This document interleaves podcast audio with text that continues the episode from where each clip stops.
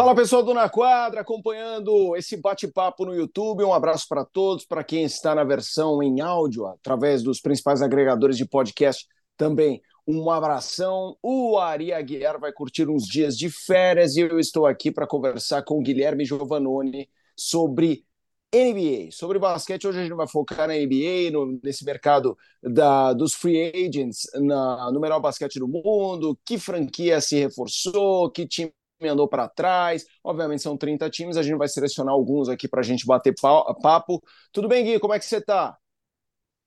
Tudo bem, Felipão, um prazer tê-lo aqui conosco, né? E é, eu acho que eu nem te falei, né? Mas Na Quadra volta hoje é, depois de uma pausa de um mêsinho, mais ou menos, né? Aquele mês de julho é, um pouquinho mais tranquilo, então a gente deu, deu uma pausa aqui, voltando tendo o prazer de estar a seu lado aqui para falar um pouquinho de NBA.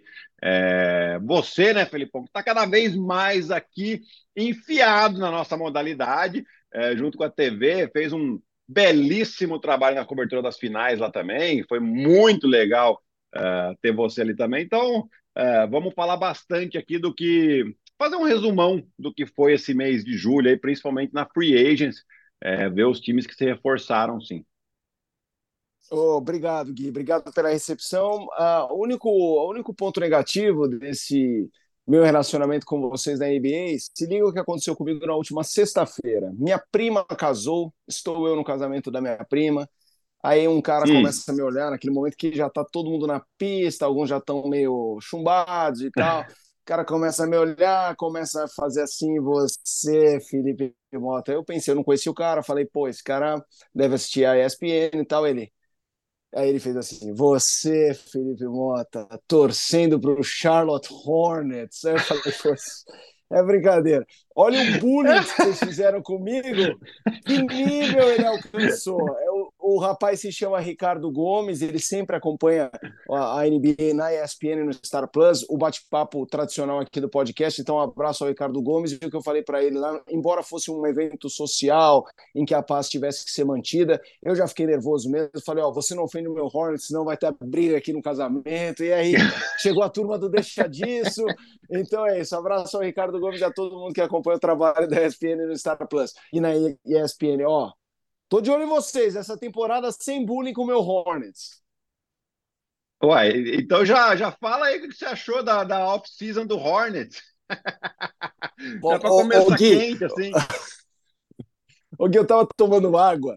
Você falou, fala o que eu acho, eu quase cuspi. Assim, porque, é, vamos lá, eu acho o seguinte: são 30 franquias, algumas merecem destaque no Free Agency. A do Hornets, eu juro que eu não falaria. Porque para mim até agora, é, vamos lá, mas para resumir em, 30, em 10 segundos.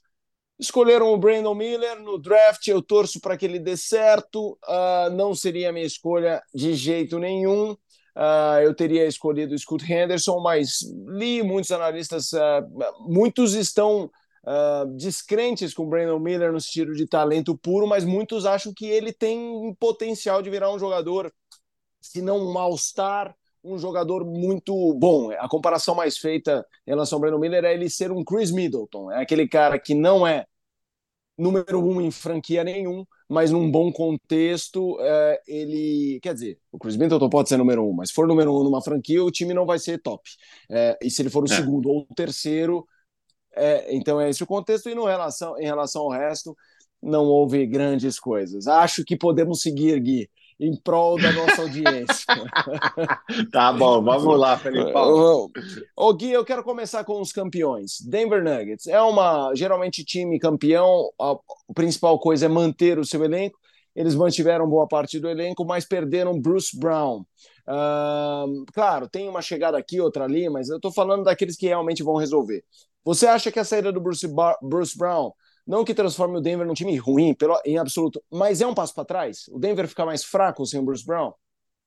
Eu, eu, acho que fica, porque eles além do Bruce Brown, acho que o Jeff Green também, a gente. O Bruce Brown teve um, um grande papel no título, né? Mas eu acho que o Jeff Green, como experiência e, e, e minutos de qualidade, eu acho que eles perdem, porque é um jogador que sabia muito bem sua função. Né? Se, se jogasse pouco, não ia trazer nenhum tipo de problema. E quando ele entrava, ele entrava sempre para contribuir. Né? É, eles perdem esses dois jogadores. É, naturalmente, eles, de, eles dariam mais espaço para o Vlatko Čančar, um esloveno que já estava na equipe, sofreu com lesões no ano passado. Porém, infelizmente, nesse final de semana, ele jogando com a seleção da Eslovênia, se preparando para a Copa do Mundo, ele rompeu o ligamento cruzado do joelho, então está fora da temporada, praticamente. Né? É, e aí sim, agora eles podem ter alguma dificuldade. Né? É, era muito difícil eles manterem o Bruce Brown por uma questão do, do salary cap. Né? O, o Denver poderia oferecer algo em torno de 8 milhões de dólares para um contrato curto, né? e depois no próximo contrato sim poderiam oferecer uma, um negócio muito maior. Só que chegou Indiana e falou: amigão, tem 21 por ano aqui, dois anos de contrato, a diferença é muito grande. É, ele acabou indo embora, justo também para o jogador, que o jogador também merece. Ele fez uma grande temporada num time que foi campeão. É, eu acho que é, o Denver vai ter que trabalhar muito. É, os jogadores de escolhas de draft que eles trouxeram, né? Eles trouxeram, é, eles tiveram três escolhas de draft, toda, uma da primeira rodada e duas da segunda rodada né, o Hunter Tyson, o Julian Strauter e o Jalen Pickett, eles vão ter que trabalhar esses jogadores. Vão ter que trabalhar esses jogadores para substituir as perdas que foram, que foram importantes. É, desses aí eu gosto muito do Pickett no sentido de ser reserva para o Jamal Murray. O, o reserva é o Red Jackson, mas eu não vejo o Red Jackson, é, me parece num declínio de carreira daqueles que hum, não colabora tanto para um basquetebol vencedor. Claro que ele pode marcar seus 15, 20 pontos, a gente sabe disso, é, mas tem um cara chamado Peyton Watson, que com a lesão do Chanchar, eu acho que ele pode ser relevante como reserva do Jokic, mas para mim o Bruce Brown é aquele jogador que toda franquia que luta por título, é aquele modelo de PJ Tucker, de Bruce Brown, Jay Crowder. Claro, eu estou falando deles quando estão no auge. Né? O Jay Crowder já não está mais nesse momento. Trevor uhum, Ariza uhum. lá no passado, aquele jogador, de, aquele jogador que co contribui para vencer jogos, né? Não como estrelas, mas como basquete vencedor. Já que a gente está no Oeste, a gente citou o Indiana, Indiana eu acho até que vale falar no Leste, mas. Oeste, uhum. vamos lá. A final da conferência foi com o Lakers, o Golden State Warriors está se mexendo. Uh, eu vou pegar aí os, os grandes players do Oeste. Uh, começando pelo Golden State, o que, que você achou da chegada do Chris Paul e da saída do Jordan Poole? Uh, sobre o Poole, eu dou minha, meu pitaco antes. Eu acho que além do resolver um problema que ficou mal digerido lá, ele e Draymond Green, ficou claro quando o time foi eliminado que aquilo jamais foi solucionado. É, mas o Chris Paul, que eu acho um monstro, eu olho e vejo, óbvio, que ele colaborar, ele vai. Mas o jogo de basquete do Golden State, o QI do, do, de basquete do Chris Paul é muito alto, mas o estilo de, é um estilo diferente. Como é que você acha que vai ser a utilização do Chris Paul pelo Steve Kerr? É, bom, é, eu também concordo com você a questão do, do Jordan Poole, tá? Resolve-se um problema, principalmente nos jogos fora de casa. É, e acho que o Chris Paul ele pode ser um grande sucesso no Golden State Warriors, desde que, na minha opinião, ele tem que vir do banco. Né? Ele tem que vir do banco, porque o, o, problema do Golden State na temporada passada foi exatamente essa segunda unidade. Quando o Curry ia para o banco, o time queria jogar da mesma maneira que quando o Curry estava em quadra, e aí eram muitas bolas perdidas, e a discrepância, a discrepância entre o titular e esse quinteto reserva que vinha era muito grande. Acho que ele pode dar um pouco mais de controle, um pouco mais de, um pouco menos de bolas perdidas para essa segunda unidade e principalmente ele pode envolver muito Jonathan Kuminga no jogo. Situação de pick and roll, Jonathan Kuminga é um jogador extremamente atlético, ele que vem do banco, ele pode ter um ganho aqui com a chegada do Chris Paul. Tá? Então, acho que isso daqui vai melhorar muito. O time não deve perder tantos jogos mais fora de casa como foi a temporada passada. E se eles mantiverem o nível jogando em casa, eu acho que a gente tem que ficar muito de olho nesse Golden State Warriors. Los Angeles Lakers melhorou demais na trade deadline do ano passado, as principais peças foram mantidas. Um, houve ali uma, uma, outra aquisição. Acho que a primeira, o principal reforço foi a manutenção do Austin Reeves e achei que foi um contrato super favorável. Achei que o Reeves ia ganhar muito mais dinheiro. Uh, acho que ele também quis ficar ali. É, ah, vou ganhar uma grana boa, mas ao mesmo tempo estou tô, jogando no Los Angeles com LeBron, com Anthony Davis. O Davis agora ganhando uma, uma bica, uh, D'Angelo Russell ficou, uh, o Tifino no draft. O que, que você acha do Lakers? Uh, começa com uma sensação melhor que o ano passado?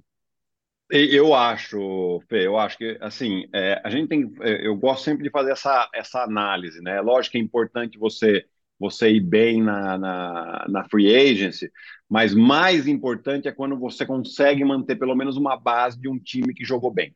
Né? O Lakers ano passado começou muito mal a temporada, mas terminou muito bem. Depois da, dessa trade deadline que eles acharam um time, a melhor coisa que eles tinham para fazer era pelo menos manter essa base, e eles conseguiram. Né? Então você teve renovação de DeAngelo Russell. Eu, eu sinceramente acho que o DeAngelo Russell, a manutenção dele é mais para eventualmente, a hora que precisar, eles terem uma moeda de troca importante. Tá? Mas Austin Reeves, Rui Hachimura, a chegada do Gabe Vincent também acho um jogador importante. Excelente. Né? E claro, e você tem duas super estrelas, né? É, é, que é o LeBron James e o Anthony Davis. A questão aqui é começar bem a temporada para quê? Para na parte final da temporada você não ter que espremer esses dois muito, né? Para que se eventualmente você é, tem algum problema físico com esses dois jogadores, o que é provável que aconteça, né? Tipo, eles não vão jogar 82 jogos. A expectativa, se eles forem bem, é jogar entre 50 e 60 jogos tá? Mas você tendo uma base boa, você consegue resultados. E aí é chegar com eles o mais em forma possível aos playoffs. Aí eu vejo o Lakers muito forte. Então, acho que eu gostei da, da, da, da off-season do Lakers aqui, né? Você tem ainda Tyron Prince, que a gente não falou, que eu, um jogador também, eu acho que entra um pouco nesse estilo aí, Bruce Brown, que você falou, viu, Fê? É um jogador de boa defesa, um bom arremesso de três pontos, não é um craque, mas que, que ajuda a ganhar jogos. Sem dúvida, sem dúvida. Também acho que o Lakers. Eu, a sensação que eu tenho pode ser. Uh, às vezes a gente esquece um pouco do passado recente, da nossa, do nosso feeling anterior, mas a sensação que eu tenho desse ano, e eu já vou falar isso no bloco em que eu vou trazer franquias que estavam no modo reconstrução e que não estou dizendo que estão no modo título, mas já estão no modo ataque, né, que é o modo, pô, vamos ver o que tem. A sensação que eu tenho é que depois desses últimos três drafts em que muita gente investiu em picks, até pela questão do Emaniama estar tá chegando na NBA, é, é que agora uh, todos vão tentar ver onde está o sarrafo deles. Assim, todo mundo vai começar o ano. Vamos entender o potencial que a gente tem aqui. Eu já vou falar isso mais dessas franquias que podem estar tá em ascensão lá na frente, mas acho que entra nesse pacote de equilíbrio esses times fortes que a gente começava com muita ponto de interrogação. Eu acho que não tem mais. Assim, é, eu não olho para esse Lakers e vejo um ponto de interrogação. Claro, pode ratear, pode. Tem jogador veterano, pode ter lesão.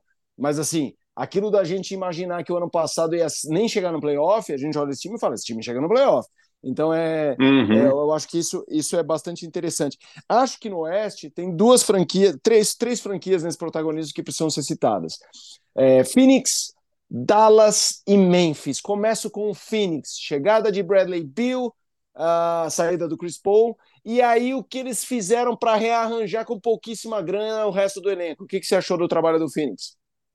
Eu gostei, gostei, achei que foi interessante. Uh, eu, eu, sinceramente, até achava que eles pudessem envolver o DeAndre Ayton em alguma troca para compor mais esse elenco, né? para trazer um pouquinho mais de qualidade, um pouco mais distribuída.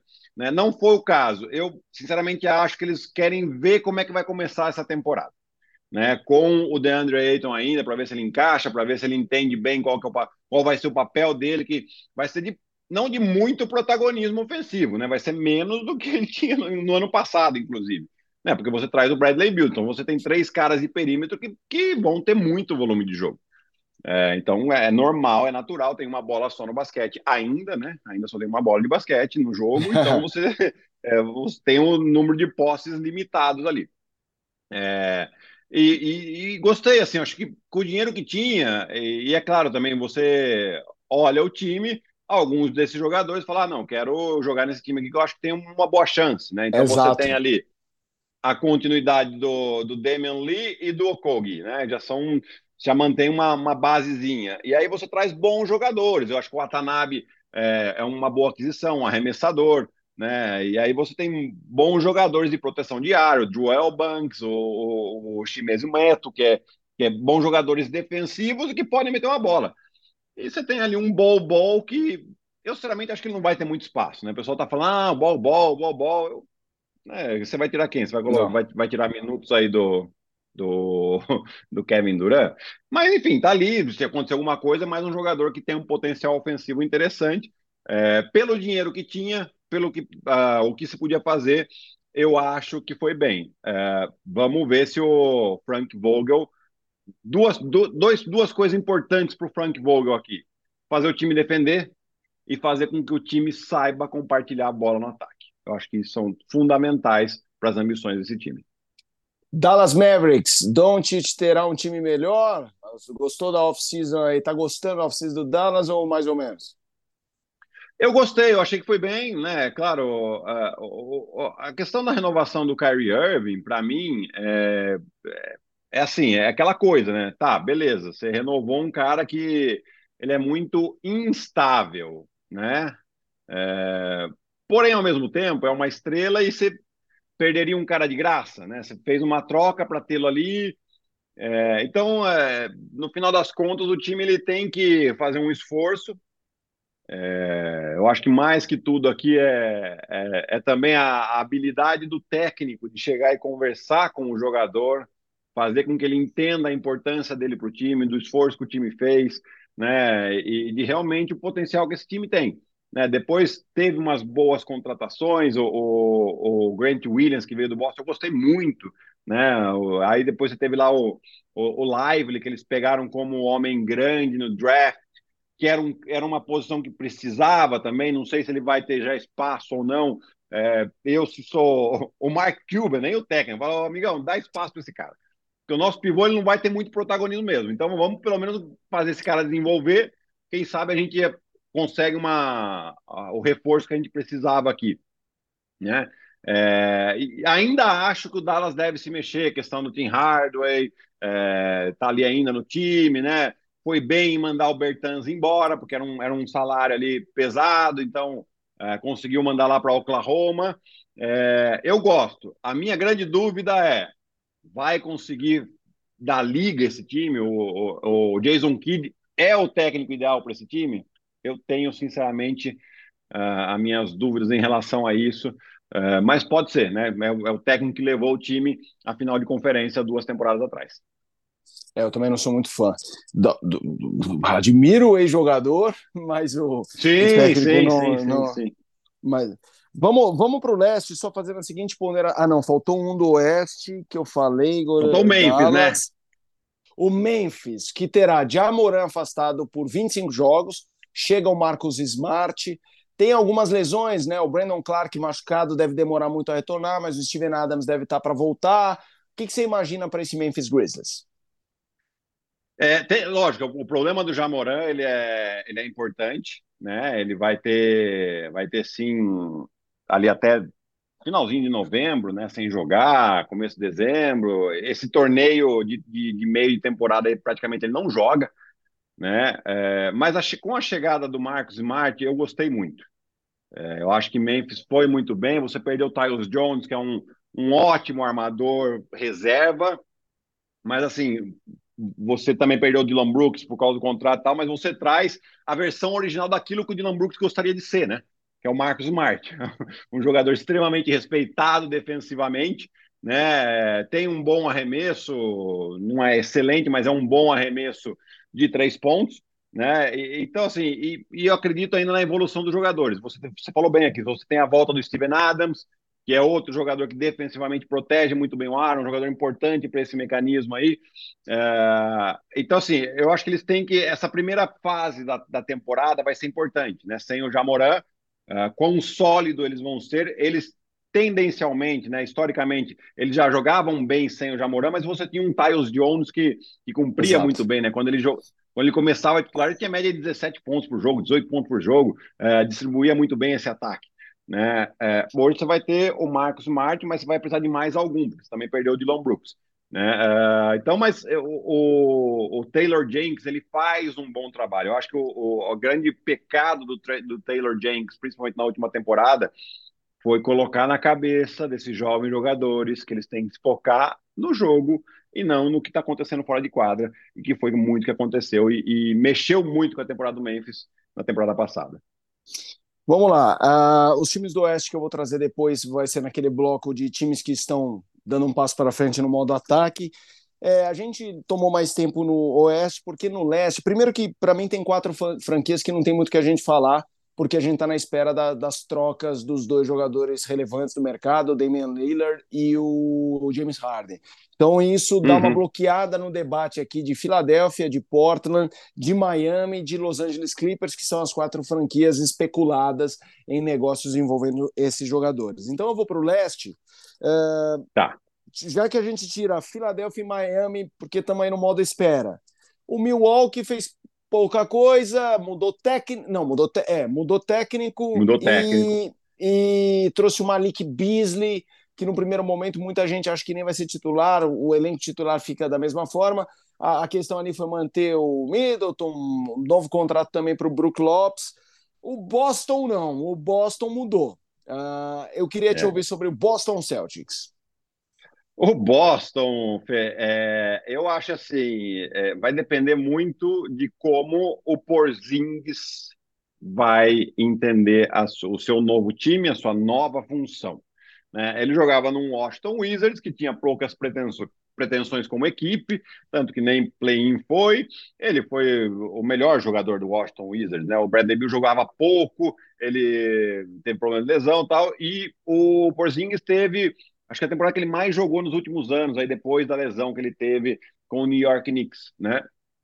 É, então, números bons, interessantes, mas ele precisa entender que não é só números, né? Primeiro de tudo, o que ele precisa entender é que ele não é o cara do time. Tem dois na frente dele, não é só um, tem dois.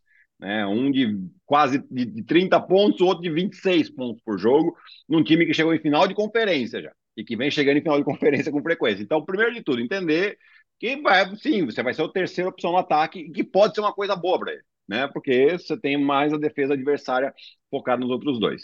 E segundo é uh, postura, cara. Ele, se ele jogar uma postura muito um pouco mais física, entender que ele pode contribuir mais com rebote, ele pode contribuir mais com proteção de aro, e ele pode contribuir mais com intensidade, cara, aí sim eu acho que esse Boston fica muito forte, muito forte. É, né, eu acho que esse é ponto. Caso ele comece a entender, ah, não, né, a gente fala, coloca um pouquinho mais da asa de fora, eu não preciso defender tanto, eu tenho que atacar mais, aí ele pode se tornar realmente um problema para a Boston. Né? Então, para mim, não vai ter morno aqui, não. Ou ele é uma solução, ou ele é um problema.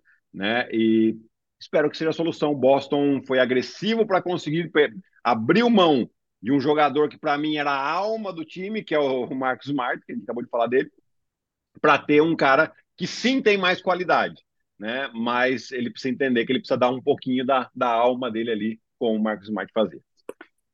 Vamos lá, no leste, porque se a gente exclui o Philadelphia, o Milwaukee, que não, não tem grandes mudanças, uh, o Miami, que foi protagonista naturalmente sendo finalista da NBA, a meiuca da conferência, Chicago, Cleveland, eh, New York Knicks, eles fizeram muito pouca coisa na off-season que mereça aqui um super destaque, mas a rabeira do leste, eu acho que está muito interessante, eu vou iniciar esse modo ataque com essa rabeira do leste, que é o Indiana Pacers, que teve momentos antes do Halliburton machucar, estava rondando ali play-in, até playoff, é, aí Sim. ele machuca, o time cai muito. Eles contrataram o Obi Toppin do New York Knicks, draftaram o, o Jarvis Walker, que é um jogador defensivo muito forte, é, o Bruce Sim. Brown. É, tem o Detroit, que drafta o Ossar Thompson, teve uma temporada inteira sem o Kate Cunningham, o Jaden Ive jogou, o Jalen Duran jogou, os, os novatos do ano passado.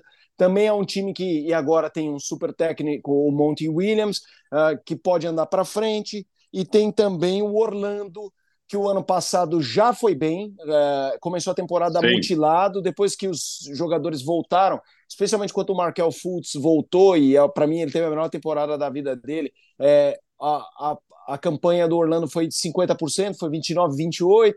Então, Orlando, Detroit e Indiana, elencos jovens, que, que você imagina para esses três? É, eu, eu, gosto muito dos três. Acho que o Indiana foi bem em trazer o Bruce Brown e, e, e também o Obi Toppin, né, um jogador que precisava de mais espaço no Knicks. Ele acabava ficando atrás do, do Julius Randle ali. Claro que você não vai ter muitos minutos, né? É, então eu gosto. O, o, Orlando Magic também teve duas escolhas de primeira rodada, foi bem no mercado porque trouxe um jogador experiente como o, o Joe Ingles, né? Acho que para essa molecada. Só que eles, para mim, eles precisam fazer alguma coisa em relação a armadores, né? Que eles têm um monte de armador lá. Inclusive, eles draftaram o Anthony Black, que é um armador, que é um cara grande, né? Então, além dele, você tem lá o, o Suggs, você tem uh, o Markel Fultz, né? Você tem muito jogador na mesma posição.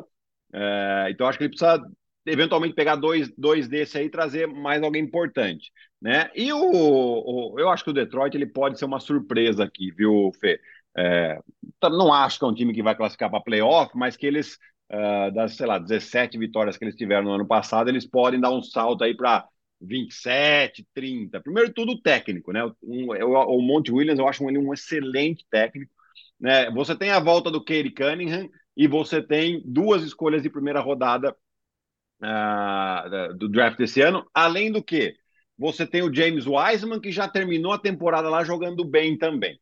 Né? Então é, é, um outro time que, além de ter um, um, ótimo técnico que transformou a franquia do Phoenix Suns, a gente tem que lembrar como era o Phoenix Suns antes do Monte Williams. Era um time que ninguém queria saber, é, saco de pancada tal. Ele transformou com jogadores jovens ali, uh, Devin Booker, Michael Bridges, o Cameron Johnson, foi, foi, foi na mão dele. Né? Eu acho que ele pode meio que repetir um pouco o trabalho, lógico. A gente não vai esperar que o Detroit Pistons chegue em playoffs esse ano mas ele tem muita qualidade, né? É, então acho que aqui o Detroit, eu acho que ele pode dar um salto em número de vitórias importantes esse ano, caso a equipe se mantenha saudável. E ele também tem um monte de pivô lá, pode talvez eventualmente fazer um pacotinho aí, trazer mais um jogador de peso para realmente dar um pouco mais de sustância e experiência para esse time e quem sabe aí assustar alguém aí tentar beliscar um, um play-in. Acho difícil. Modo ataque do Oeste, agora voltando para o Oeste. O Utah tá, teve uma condição parecida com a do Indiana, que eu falei, de rondar playoff play-in. Aí depois eles abriram um pouco de mão também pelo draft. Óbvio que o Mike Conley, que é um jogador muito capaz de fazer um time ser vencedor, saiu. Mas vem esse ano John Collins, várias escolhas de draft importantes, né? Foram três picks de primeira, de primeira rodada. Uh, queria que você falasse um pouco do Utah. Uh, do San Antonio Spurs com a chegada do Embanyama, e do Houston Rockets, que trouxe Fred Van Vliet, trouxe Dylan Brooks e tem um ano a mais de experiência para o seu elenco jovem de Alperen Shangun, de Tyree Eason, de Jabari Smith, de Kevin Porter Jr. e de Jalen Green. É, o Utah, eu ainda acho que vai ser uma temporada é, dessas assim que vai jogar firme, firme, mas se eles verem que não, não tem tanta chance, beleza, vamos pegar mais algumas escolhas de draft aqui no próximo ano e vamos, vamos fortalecer, vamos, vamos rejuvenescer a equipe.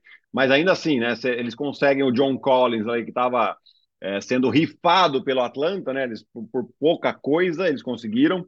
É, então foi, foi, uma boa adição. Eles podem ter um, um quinteto inicial interessante, né? Com Markkanen, o John Collins e o pivô que está me fugindo o nome agora foi. O Kessler, o Walker Kessler. Kessler, Walker Kessler. Cara, é, são três caras grandes que sim podem jogar juntos, né? Depois você, você coloca dois armadores ali, você tem um quinteto muito interessante. Pode ser o Jordan Clarkson junto com o Colin Sexton, né? Então você já tem aí um quinteto interessante. Pode ser uma surpresa. Você tem. Depois, é claro, o Embanyama é a grande expectativa, o grande hype desse ano né, que a gente está vendo aí, é, que vai mudar, pode não, eu acho que vai mudar já uh, essa equipe do San Antonio Spurs, mas assim, não, não vejo que o time é, brigando por, por nem por play-in, eu acho que eles vão ter muita calma com o Embanyama, vão tentar trabalhar para que o físico dele seja, é, fique um pouco mais forte, e se fala até em, em load management com ele, né, nessa primeira temporada, já para que ele tenha essa adaptação boa e não corra risco de lesão. Né? É, então, assim, eu, eu, teria expectativa baixa em relação ao resultado. Eu acho que ele vai ter lá os seus números interessantes, é, mas talvez ele perca essa, é, essa briga pelo novato do ano, eventualmente até pelo número de jogos, né? Ele vai ter que jogar pelo menos 65 jogos, do jeito que o Popovich é, é capaz de segurar ele menos que isso.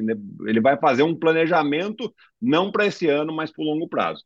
E Houston, eu particularmente gostei muito, Fê. Eu acho que a chegada do Doca, É, gastaram um, um, pouco demais com Fred Van Vliet e Dylan Brooks? Sim, mas era o preço a ser pago para um time que era saco de pancadas e que quer mudar de, de patamar. Então você vai, traz dois jogadores.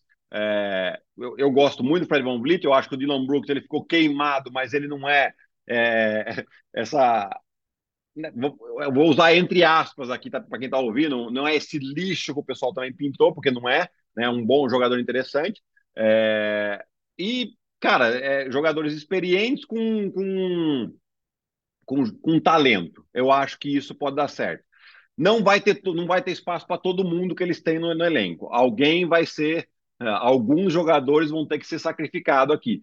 É, mas eu acredito que o Imel Doca ele pode trazer essa mentalidade que ele levou lá para Boston, uma ótima defesa e um jogo coletivo no ataque pode funcionar. Esse time, sim, eu acredito que eventualmente pode beliscar um play-in, pode ser a surpresa do, do, da temporada.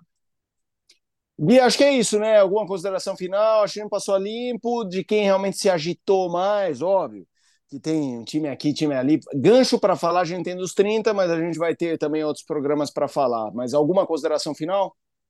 Não, acho que é isso. Eu tô, tô bastante é, curioso para ver é, esses times, óbvio, de, lá de baixo. Acho que o Oklahoma, né? O Oklahoma a gente é, não, não, não, se, não se moveu muito, não se moveu nada, assim, na, na verdade, na, na, na free agency, porque na ideia deles é continuar desenvolvendo esses jovens jogadores. Eles pegaram um monte de jogador que está em último ano de contrato é, para depois, ou eles vão cortar, eles vão ter que cortar, eles estão com 20 jogadores lá praticamente, eles vão ter que cortar aí um, um bom número de jogadores ainda, ou trocar, enfim.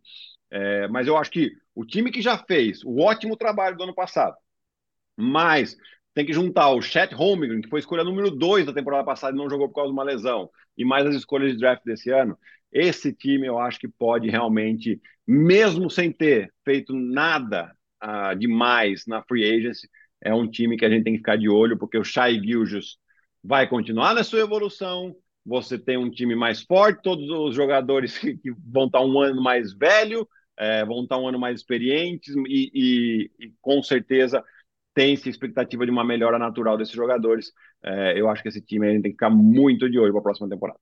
É, teria sido o meu destaque final. Eu acho que o Chet Holmgren pode, especialmente porque o, o OKC sempre teve nesse processo de reconstrução, ele investiu muito em alas e armadores e o garrafão ficou sempre meio coloca qualquer um ali. E agora o qualquer um é. é. o cara que não jogou ano passado e que eu acho que vai ter muito, muito. Tá todo mundo olhando o Embanyama, mas eu acho que o Home Green vai ser o cara que vai chamar muita atenção esse ano. Esse ano, justamente Sim. pelo que você falou do Embanyama, ter um cuidado ali especial do Spurs. É isso, Gui. Foi uma honra estar aqui contigo, com um fã do basquete. Até a próxima. Até a próxima, Fê. Brigadão, um abraço para você e para todos. Fãs do basquete, semana que vem tem mais. A gente vai falar bastante do Mundial. A gente citou o Mundial uh, em relação à, à, lesão do Chanchar, infelizmente. A gente teve no Eurobasket no ano passado a lesão do Galinari. Tomara. Isso, isso é, é importante também no contexto de NBA. Assim, mesmo quem não se machucar, vai ter ali um, um, mês, um mês a mais para chegar cansado. E a gente está falando de várias e várias estrelas que estarão no Mundial de Basquete, você vai acompanhar no ESPN no Star Plus. Vamos combinar, Mundial de Basquete, gente. Eu costumo falar isso, eu me sinto mais à vontade até do Gui, porque o Gui, como jogador, parece estar tá puxando a sardinha, está respeitando outro esporte. O basquete é o segundo esporte mais globalizado do planeta. Você vai na África como continente, você vai na Ásia, você vai na Oceania. Você está falando de vários e vários países que têm times bons e às vezes times médios mas tem um cara que você fala, pô, esse cara é filipino. Você vai ver a seleção na Filipina, das Filipinas no Mundial. Você vai ver jogador lá que você fala, não, não fazia ideia que esse cara era filipino. Bota no Google, jogadores filipinos. Toda... Eu tô pegando a Filipina, as Filipinas como exemplo, que é um país que ninguém daria nada e que você se surpreende, tem Costa do Marfim, Mobamba, sabe assim? Então, assim, Toda, uhum. Todo o país tem um, uma estrela, você vê a América Central, então eu estou realmente muito animado de acompanhar o Mundial e certamente você vai ter muito destaque por aqui. Tá falado? Semana que vem a gente fala do Mundial, fala mais de NBA. Até a próxima, pessoal.